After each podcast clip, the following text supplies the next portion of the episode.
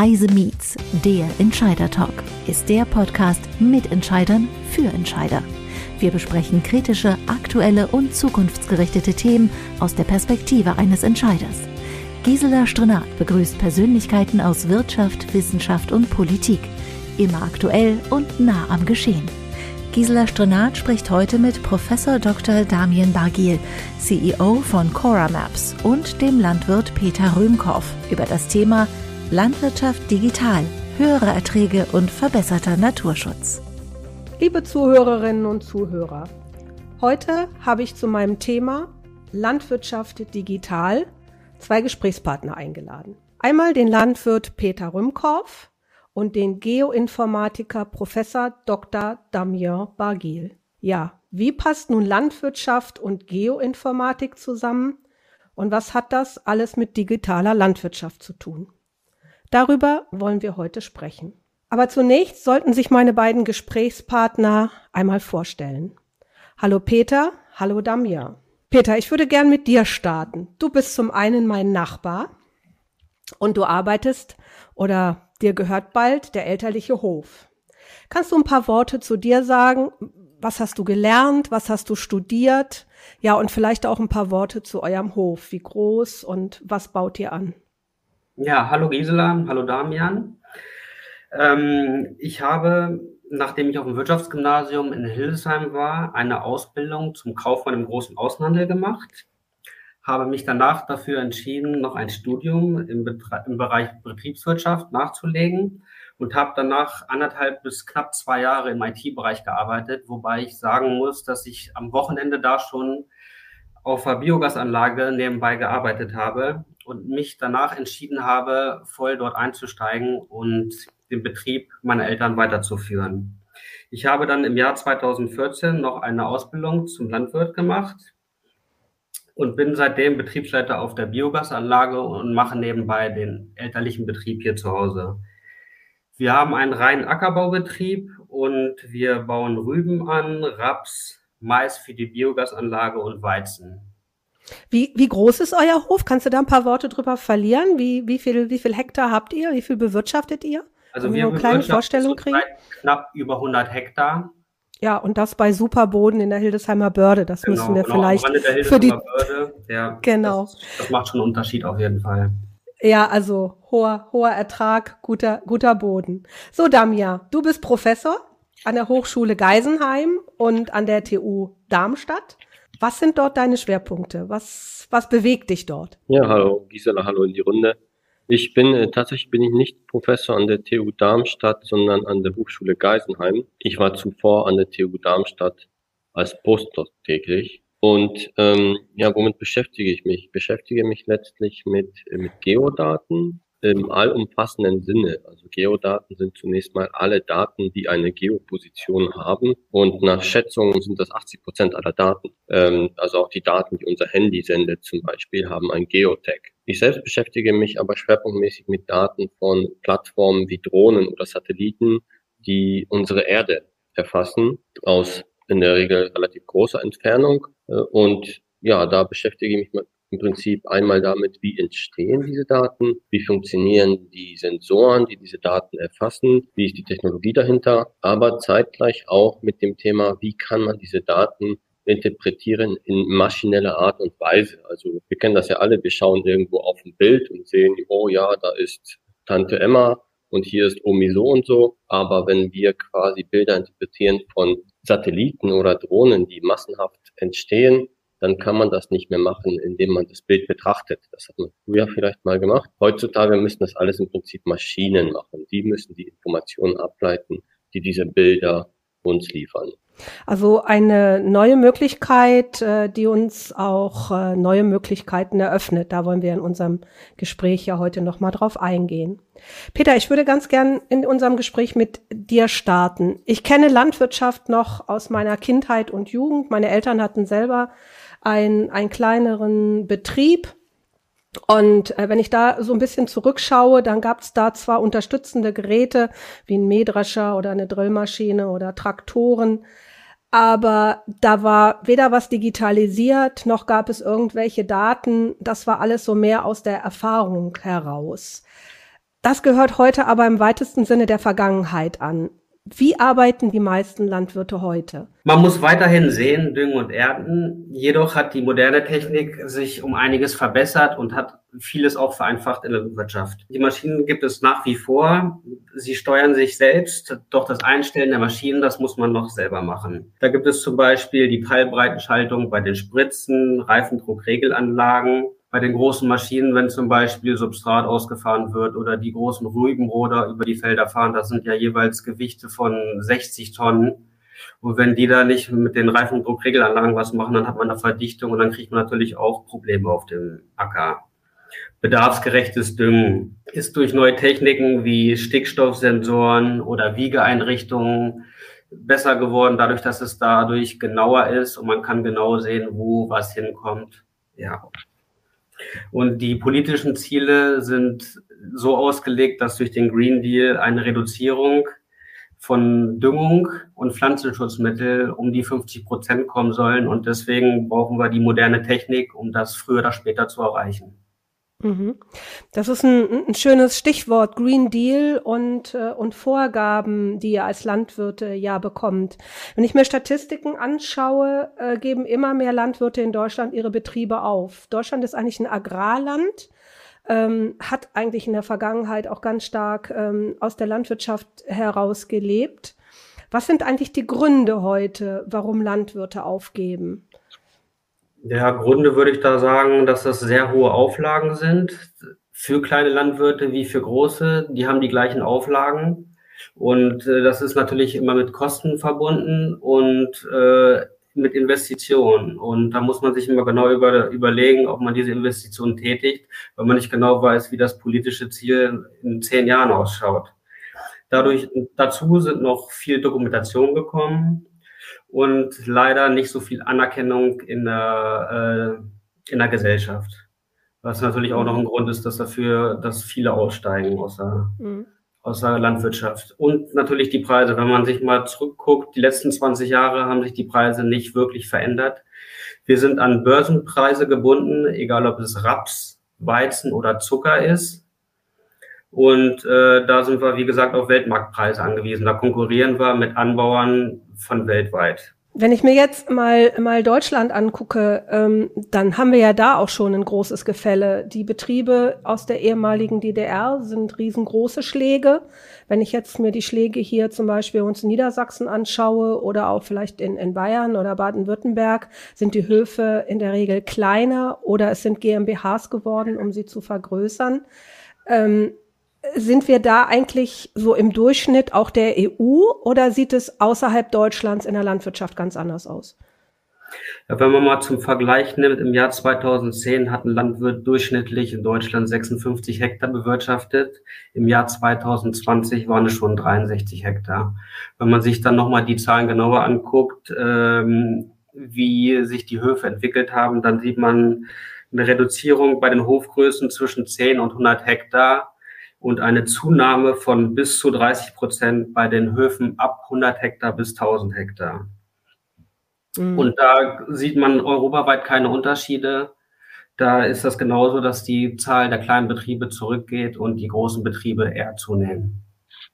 Ja, das ist natürlich eine Tendenz, ähm, du hast vorhin von einem Green Deal gesprochen. Da habe ich natürlich eine ganz andere Landwirtschaft, als wenn ich einen kleinen Landwirt habe. Ne? Das heißt, ich, äh, ich, ich habe ja ganz andere Flächen, die ich dann bewirtschafte. Äh, deshalb würde ich noch mal ganz kurz bei dir auf diese gesetzlichen Regelungen eingehen, die dem Landwirt ja scheinbar das Leben recht schwer machen. Das hast du ja eben so zwischen den Zeilen auch ähm, gesagt. Welche gesetzlichen Regelungen gibt's da eigentlich? Worauf müsst ihr achten? Ich kann jetzt mal so ein paar Beispiele nennen für Auflagen und Dokumentationen. Wir müssen Flächeninfos plus Anbau in einer Software eingeben. Da müssen wir eine Düngerbedarfsermittlung zeitgerecht immer ein, äh, machen, damit wir genau sehen, was wir düngen dürfen. Wir müssen dort die Erträge eingeben, damit wir sehen können, was wir düngen. Wir haben ein Meldeprogramm für Wirtschaftsdünger. Wir müssen Saatgutnachbau müssen wir schriftlich anmelden und wir haben eine allgemeine Dokumentationspflicht aller Tätigkeiten, dass die in der Ackerschlagdatei innerhalb von 24 Stunden nach der Tätigkeit aufgeführt werden sollen. Als nächstes soll noch ein Spritzmittelregister folgen, was in den nächsten Jahren, denke ich mal, auf den Markt kommen wird. Also ganz viel Bürokratie, in der ja. reingeraten seid. Wer macht die Gesetze eigentlich? Die EU oder Deutschland? Die meisten Vorgaben kommen von der EU und da wird meistens immer mehr drauf gesattelt. Mhm. Also äh, die EU schaut dann in die unterschiedlichen Länder und macht alles gleich, wenn ich das so ganz provokant sagen darf. Ja. Okay. Ähm, ich ich habe irgendwo gelesen, dass 50 Prozent der Fördergelder der EU für die Landwirtschaft ausgegeben wird. Äh, kann das gesund sein? Ist das gut, dass ihr nur gefördert werdet? Ja, es ist für uns jetzt mal als Beispiel ist es nicht so gut. Es wäre besser, wenn wir höhere, besser gesagt, beziehungsweise angepasste Preise hätten. Das wäre besser für den Markt, weil immer auf diese Subvention angewiesen zu sein, ist natürlich auch nicht so schön. Und ähm, man möchte natürlich noch ein bisschen mehr Freiheit haben, weil wir jetzt ab den neuen, der, die neue Gap, die ab nächsten Jahr rauskommt, da äh, sind die Vorgaben, wie wir was anbauen sollen, doch noch, doch noch mehr geregelt. Mhm. Wie werden diese, wie werden diese Fördergelder verteilt? Wann, wann kriegt jemand Fördergelder oder was muss er tun, um Fördergelder zu bekommen? Die Prämien, die werden auf die Hektar ausgezahlt, die man hat. Das heißt, wer viel Hektar hat, bekommt viel Fördergelder. Ähm, und das Nachsehen haben natürlich dadurch kleinere Betriebe, wie ich schon vorhin äh, erwähnt habe, die haben die gleichen Anforderungen wie die großen egal ob sie jetzt jemand 20 Kühe hat oder 2000 Kühe, die Auflagen sind die gleichen und äh, der Kostendruck für die kleinen Betriebe ist natürlich immens dadurch. Mhm. Okay, da kann ich natürlich auch verstehen, dass Landwirte auf die Straße gehen und sagen, äh, mit so einer Förderregelung macht ihr meinen Betrieb kaputt. Vor allem, wenn ich auch bedenke, wir haben vorhin über die Bodenpunkte hier in der niedersächsischen Börde gesprochen. Ähm, wenn, wenn ihr, wenn, wenn ihr jetzt äh, zehn Kilometer weiter einen Betrieb habt, sehen die Bodenpunkte natürlich anders aus. Und wenn alles über einen Kamm nach Hektar gerechnet wird, ist das total ungerecht, finde ich. Ja, das ist es okay. definitiv.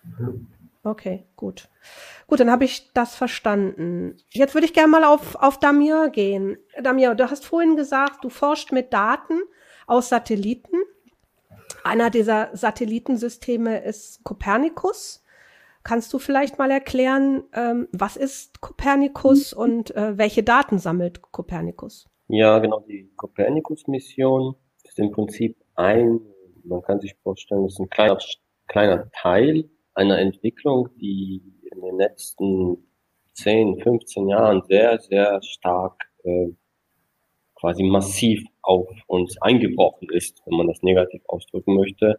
Und zwar geht es darum, dass beim Copernicus-Programm Erdbeobachtungssatelliten ähm, in Umlauf gebracht wurden. Und das Copernicus-Programm unterscheidet sich von allen anderen Programmen zunächst mal dadurch, dass die Daten erstmalig für alle kostenlos zur Verfügung stehen. Ähnlich wie damals, als das GPS aufkam, konnte jeder sozusagen kostenlos ein GPS-Signal empfangen.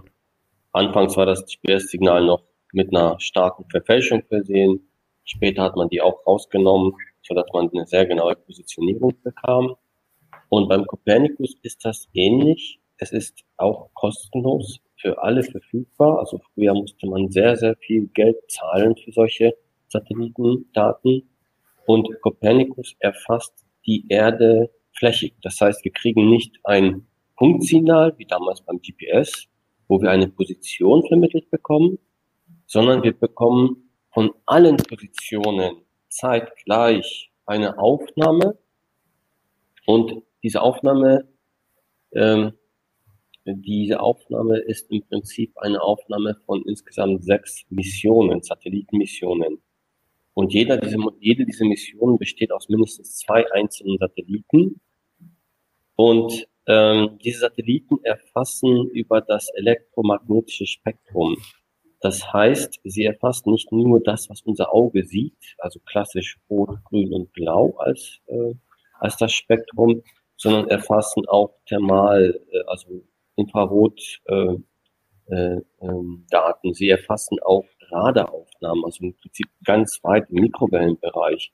Es werden aber auch ähm, Meereshöhlen erfasst oder Erdbodentemperaturen, Waldbrände. Im Prinzip wird die ganze Erde wöchentlich abgebildet mit verschiedensten Sensoren jede Woche. Und diese Sensoren erfassen ähm, sehr, sehr viele verschiedene Merkmale. Wenn wir jetzt zum Beispiel eine Pflanze nehmen, nehmen wir eine Zuckerrübe oder eine Maispflanze, die ändert ja ihre Position nicht. Die hat der Landwirt dort einmal eingesät und sie ändert ihre Position nicht. Dafür verändert sie sich in ihrem Wachstum, in ihrem Gesundheitszustand, in den Schädlingen, die sie befallen. Ähm, und das alles, sozusagen, kann eine Kopernikus, das erfasst alles, die Kopernikus-Mission. Das heißt, wir bewegen uns hm. nicht nur über Städten, Meeren, Wäldern, auch über landwirtschaftlichen Flächen, um mal hier den, den Bogen zu unserem Thema zu spannen. Und hier erfasst Kopernikus im Prinzip ähm, ja, ganz viele verschiedene Eigenschaften, die von der Pflanze in ihrem Phänotyp, also in ihrer Gestalt, aber auch in der in den chemischen Vorgängen im Zellinneren der Pflanze ausgehen. Wir sehen im Prinzip, eine Pflanze ist grün, dann ist sie gesund, weil sie in dem Moment viel grünes Licht reflektiert und rotes Licht absorbiert. Aber zwischen Rot, Grün und Blau gibt es noch sehr viele weitere ähm, Spektren, die sehr viel mehr noch verraten über diese Pflanze und ihren Zustand. Mhm. Ja, jetzt bin ich ein bisschen schon das, gekommen. Auf jeden Fall ist die ja, das wäre, ja, entschuldige. Das wäre jetzt auch meine Frage gewesen. Wie kann, wie kann, äh, können diese Daten, die du gerade erklärt hast, diese, diese Spektren und, und, und, und diese, diese Pflanze in ihrem Wachstum, wie, wie kann, könnte das jetzt einem Landwirt helfen? Ja, also grundsätzlich, äh, und das ist sozusagen auch die, die, die, die mehr oder weniger auch die Grundidee dessen, wo es hingehen wird aus, äh, aus meiner Sicht. Diese Daten äh, unterscheiden sich insofern von anderen Sensordaten, die der Landwirt zum Beispiel auf dem Trecker hat oder die, die er zwischen, also die er im Prinzip auf dem Kopf trägt, die Augen. Der Landwirt kann ja auch überall hinlaufen und jede seine Pflanze betrachten, wie es ihr geht, wo ist Unkraut. Ähm, aber das ist im Prinzip immer nur lokal. Die Landmaschine ist lokal und zeitlich begrenzt dort. Der Landwirt selbst kann auch nur lokal und zeitlich begrenzt seine Flächen erfassen. Diese Satellitendaten können, kommen wöchentlich und großflächig. Jedes Mal zuverlässig wird ein Bild generiert. Und das ist natürlich, äh, das ergibt die Möglichkeit, sehr, sehr ähm, quasi in, in Echtzeitnähe die Felder zu erfassen und dann dann rückzuschließen und rechtzeitig rückzuschließen, wo beginnt die Pflanze sich anormal zu entwickeln, wo scheint es Schäden zu geben oder sogar auch welche Schäden. Ja, also im Prinzip, wenn wir Algorithmen haben, die diese Daten interpretieren können, dann können die Algorithmen, wenn sie es einmal beigebracht bekommen, wie ein bestimmter Schädling sich in den Spektren der Satellitenaufnahme äußert, können auch automatisch diese Maschinen sagen, hier Landwirt, hör mal, da ist eine große Gefahr, dass, äh, dass der Schädling auftritt. Da musst du jetzt lokal Spritzmittel einsetzen. Mhm. Und die Idee geht eigentlich so weit, dass man, weil man mit den Daten ja auch zum Beispiel die Fläche, wo die Maispflanze oder die Zuckerrübenpflanze oder die Weizenpflanze später eingesät wird, auch durch das ganze Jahr betrachtet. Das heißt, man guckt auch, wie nass war diese Fläche, bevor etwas eingesät wurde, wie kalt war der Winter, wie war die Bodenbearbeitung. Diese ganzen Parameter können diese Satellitensysteme potenziell erfassen und sie können auch erlernen, wann ein Schädling aufgetreten ist in der Vergangenheit. Also wir können ganz lange Historien anhören. Früher war das sozusagen das Wissen des Landwirts, der vielleicht seine ein, zwei Hektar hatte. Der kannte sein Feld. Der wusste, okay, da habe ich immer Probleme. Wenn der Winter warm war, kam da ein Pilz. Oder wenn ich hier keine Fruchtwechsel äh, angeführt habe oder mal keine Brachfläche hatte. Das heißt, dieses ganze Wissen wird jetzt im Prinzip erlernt von Maschinen und erfasst von Sensoren, die weit über dieses Erfassungssystem eines menschlichen Auges hinausgehen. Und das ist für den Landwirt natürlich dann auch interessant, weil er dann sehr frühzeitig abschätzen kann, wo muss ich denn überhaupt spritzen? Wo kann ich die Krankheit unterbrechen? Lass uns, lass uns das jetzt mal ein bisschen in der, in der Praxis betrachten. Also der Landwirt hat ja nun keinen Zugriff alleine auf Copernicus. Ähm, das ist der Grund, äh, warum du ein Start-up gegründet hast, äh, die Firma Cora Maps. Und Cora Maps ähm, hat eine App entwickelt, so habe ich zumindest in unserem Vorgespräch verstanden, die genau dem Landwirt die Daten für seinen Bereich so aufbereitet, dass er diese Informationen über seinen Schlag bekommt. Also er hat äh, dort äh, Rüben angebaut. Er kann genau sehen, äh, ist das, ist der Boden in Ordnung? Gibt es Schädlinge dort? Und der Peter hatte ja vorhin gesagt, er hat heute auch ähm, Spritzmittel ähm, und er hat auch äh, Spritzen, die das punktuell und punktgenau machen können. Hilft die App, die ihr entwickelt habt, mit den Daten aus, ähm, aus Copernicus, dem Landwirt so, dass er genau seine Spritze so füllen kann, wie er sie im Moment gerade aufgrund eurer Daten braucht. Habe ich das richtig verstanden? Ähm, nicht ganz. Also wir sind auf dem Weg dahin. Die App okay. ist quasi in Planung.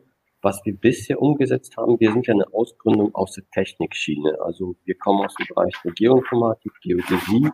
Wir wissen, wie man diese Daten interpretieren muss, wie man mit den Daten umgehen muss. Und bisher haben wir klassisch entwickelt, äh, unser Algorithmus erkennt zum Beispiel, wo wächst Winterweizen, wo wächst Wintergerste, wo ist äh, gepflügt worden, wann ist, ähm, wann ist geerntet worden. Und wir merken im Prinzip, dass diese Daten auch viel darüber hinaus wissen. Zum Beispiel können wir bestimmte Krankheiten auch schon erkennen. Und der nächste Schritt von uns, und da kamen wir jetzt auf die Landwirte zu. Bisher waren wir quasi Dienstleister für Behörden, die wissen wollten für ganz Deutschland, wo wächst zum Beispiel, äh, wie sind die Feldfrüchte in ganz Deutschland oder oder große Unternehmen eher, die im Bereich Agrarrohstoff ähm, tätig sind. Aber jetzt kommen wir im nächsten Schritt auf die Landwirte zu, unter anderem auch auf Peter und auf andere Landwirte, wo wir sagen, wir wollen mehr euer Problem verstehen ähm, und wir wollen auch das, was ihr wissen müsst, unseren Algorithmen antrainieren. Und das ist jetzt der nächste Schritt. Wir haben zum Beispiel mit, kann man ja sagen, mit Peter im Prinzip ja auch einen Vertrag geschlossen, wo er uns seine Daten auch verkauft. Und wir diese Daten, das sind auch Daten, die er quasi in seine Ackerschlags, in, deiner, in seiner Dokumentationspflicht realisiert. Diese Daten sind für uns wiederum wichtig, um den Algorithmen bestimmte Sachverhalte beizubringen. Denn ohne diese Daten kann eine KI auch nicht annähern. Das kennen wir auch aus anderen Zusammenhängen. Eine KI braucht immer Lerndaten. Das heißt, über die Landwirte zeigen wir jetzt den Maschinen, also den KI-Maschinen oder den, äh, den lernenden Programmen, wonach sie suchen sollen. Und das ist im Prinzip der nächste Schritt. Und das ist auch zugleich ein sehr komplexer Schritt, weil wir vieles antrainieren müssen den Maschinen. Wir müssen die Daten entsprechend vorprozessieren aber wir müssen auch die, die Bedürfnisse der Landwirte verstehen. Und äh, deswegen ist es im Prinzip jetzt im Aufbau äh, auf dem Weg dorthin, dass wir okay. quasi in Zukunft lokal, rechtzeitig, sehr früh, und da geht's mir wirklich auch schon, bevor man die Krankheit erkennt. Wenn wir als Mensch die Krankheit erkennen, kann die KI die Krankheit auch erkennen. Jeder kann sie erkennen. Aber wenn die KI die Krankheit erkannt hat in einem Jahr, dann kann es auch im Jahr davor schauen, wo die Krankheit war. Und davor und davor und davor. Und auf dieser Basis kann die KI wieder erlernen, wie waren denn die Parameter. Zum Beispiel gab es, wenn eine bestimmte Pflanze befallen ist, gab es drumherum bestimmte Pflanzen, die diesen Schädling begünstigen. Oder gab es einen Feldfruchtwechsel nur alle zwei Jahre. Oder was war die Ursache für das Auftreten der Krankheit? Das ist also mhm. im Prinzip ein sehr, ein, ein großes Konglomerat an verschiedensten Faktoren, die letztlich, und wir kennen das aus anderen Zusammenhängen, was Deep Learning, das Stichwort Deep Learning inzwischen kann. Wir übersetzen Texte, wir kennen äh, Objekte und wir können eben das auch eben auf diesen sehr komplexen Sachverhalten der Landwirtschaft übertragen. Mhm. Also der Peter hatte ja vorhin gesagt, er muss sehr viele Daten nachhalten. Er hat auch sehr viele Daten. Und äh, wenn ich das jetzt richtig verstehe, könnte das in Zukunft so eine Win-Win-Situation sein. Er liefert euch Daten und auf der anderen Seite bekommt er über die künstliche Intelligenz aber auch Daten zurück. Da stellt sich natürlich für mich die Frage, wem gehören denn die Daten? Die, äh, Copernicus ist ein freier Satellit, ähm, der diese Daten produziert. Äh, wer ist denn, wem gehören denn diese Daten heute? Dem Landwirt, dem Staat, wer, dem, wer, also, wer ist Eigentümer der Daten? Die, die Copernicus-Daten gehören allen. Die hat sozusagen mhm. die EU freigegeben. Die Copernicus-Daten hat zum Beispiel auch Amazon und Google auf ihren Servern gespeichert. Ähm, die Daten der Landwirte gehören grundsätzlich nur den Landwirten und sie haben auch einen Wert, diese Daten. Und ähm, ja, das ist im Prinzip recht klar zu beantworten. Hm. Also ich habe auf der einen Seite freie Daten und auf der anderen Seite habe ich Eigentümerdaten der Landwirte, die dann äh, zum Nutzen, ich möchte nochmal auf den Nutzen kommen, zum Nutzen der Gesellschaft und der Landwirte aufbereitet werden, wenn ich das richtig verstehe. Dann der Peter hat vorhin gesagt, äh, Sie müssen jetzt 50 Prozent äh, an Düngung und Spritzmittel äh, nach dieser Green-Verordnung der EU sparen. Wenn Sie deine Daten haben äh, oder die Daten aus Copernicus und das Ganze aufbereitet, müsste das doch einfacher möglich sein, oder? Genau, das wäre also die, die Daten von Copernicus und die Dokumentationspflicht der Landwirte sind zwei Umstände, die im Prinzip uns erstmalig wirklich eine Vorgehensweise erlauben, in der wir lokal präzise arbeiten. Wir reduzieren dadurch teure Spritz- und Düngemittel, weil wir rechtzeitig eingreifen in den Wachstumsprozess. Und das Problem hierbei ist, wir brauchen sehr viel Know-how. Wir müssen einmal wissen, wie funktioniert eine KI. Wir müssen diese Programme auch programmieren. Wir brauchen Entwickler, wir müssen aber auch Ahnung haben von den Daten, die kommen von den Satelliten. Wie sind sie radiometrisch kalibriert? Was, was, wie müssen sie vorprozessiert werden?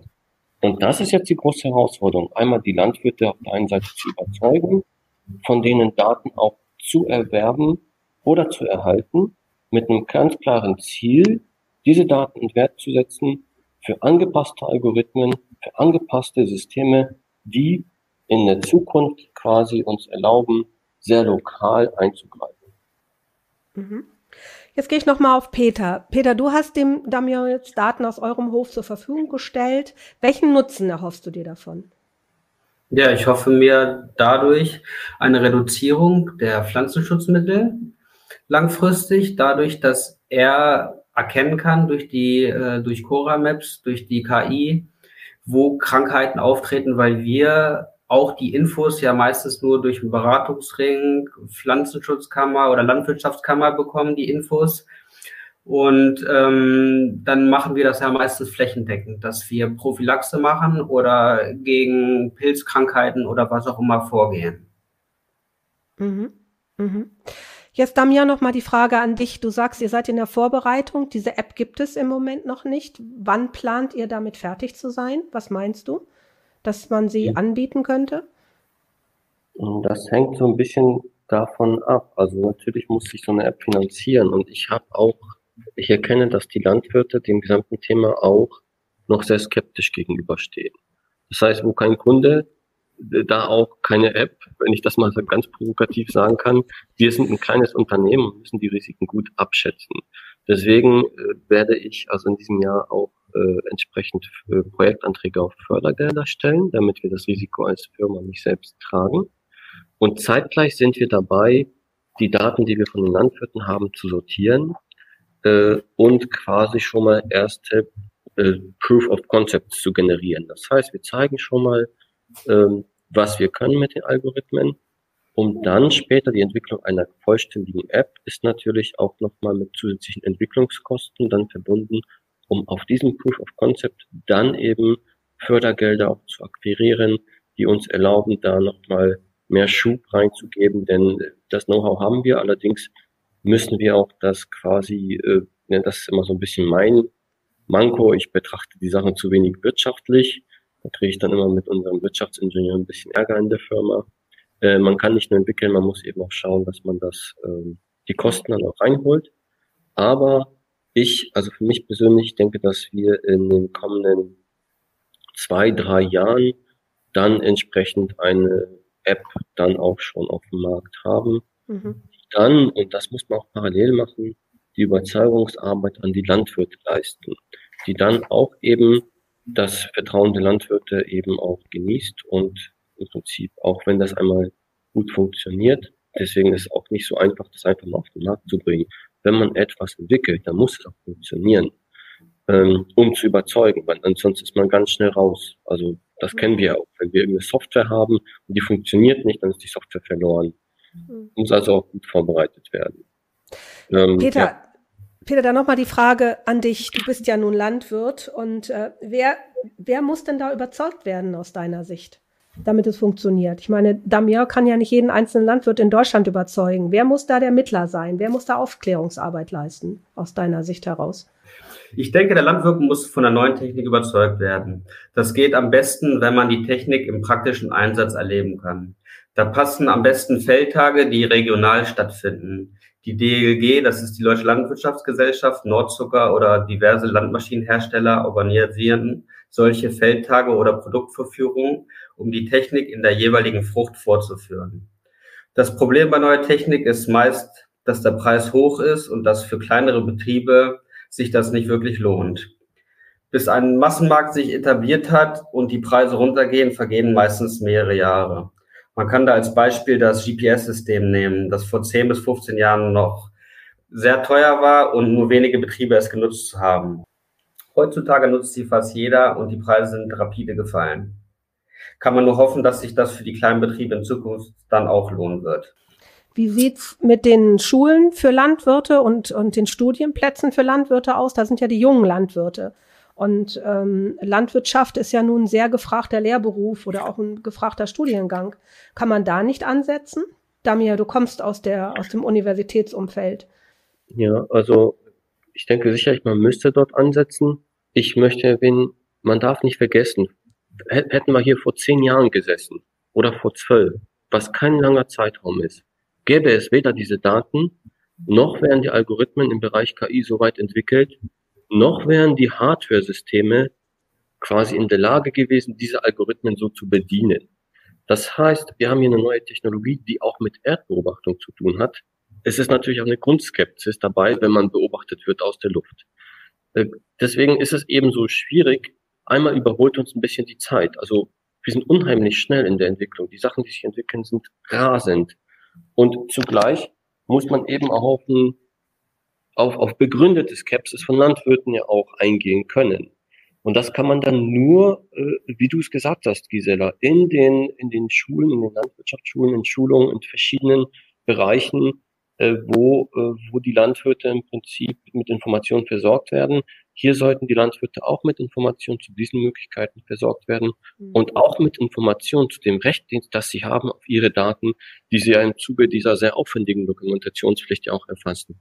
Ich denke, das sind zwei Bereiche, die und ich persönlich habe keinen großen Überblick darüber, wie da jetzt gegenwärtig sensibilisiert wird dafür. Ich weiß nicht, ob es dazu irgendwie Studien oder Umfragen gibt, aber von, von dem Echo, was ich bisher bekomme, ist es so, dass das relativ schlecht bis gar nicht behandelt wird derzeit. Also noch ein großer weißer Fleck, wo man sicherlich Politik, Naturschutzbund, Landwirtschaftskammer, die ganzen Ausbildungsbereiche für Landwirte und sicherlich noch viele andere Stellen erstmal informieren muss, äh, dass es dort neue Möglichkeiten gibt. Und ähm, ich, ich glaube, wenn ich euch beide jetzt so zugehört habe, auf der einen Seite diese technischen Möglichkeiten, die neu sind, aber auf der anderen Seite auch das, was Peter gerade berichtet hat, wie viel Bürokratie ein Landwirt machen muss und was er alles dokumentieren muss, ähm, könntet ihr euch gegenseitig doch hervorragend helfen, weil eben über diese App gewisse Daten ja automatisch da sind. Und wenn ich dich richtig verstanden habe, äh, kann ja auch diese Historie, die heute auch schon aufgebaut werden muss, über diese App auch sehr gut dokumentiert. Also es würde auch eine Menge Administration für den einzelnen Hof entfallen, denn er hat ja nicht nur einen Schlag, er hat ja viele Schläge, wo er das jeweils dann auch für tun muss. Ja, ich möchte mich bei euch bedanken. Ich habe gelernt, Landwirtschaft wird sehr digital und muss auch digital werden. Und ähm, ich möchte euch zum Schluss jedem von euch nochmal die Möglichkeit geben, was ratet ihr Landwirten heute? Was, worauf müssen sie achten? Damir.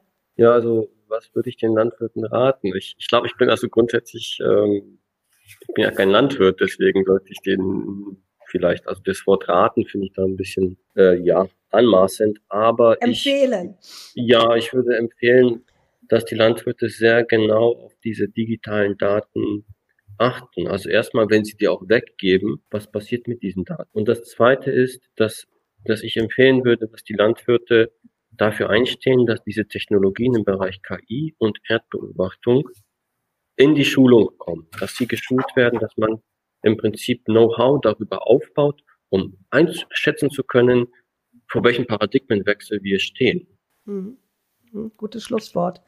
Peter, hast du noch ein Empfehlung? Ja, ich würde sagen, es ist natürlich ja auch ein Riesenkostenfaktor, gerade auch für Betriebe mit unserer Größe, wenn man sich neue Techniken äh, einverleiben möchte. Zum Beispiel hier so eine Teilbreitenschaltung bei der Spritze. Wenn man sich eine moderne Spritze kauft, da muss man auch gleich an die 100.000 Euro mit einplanen.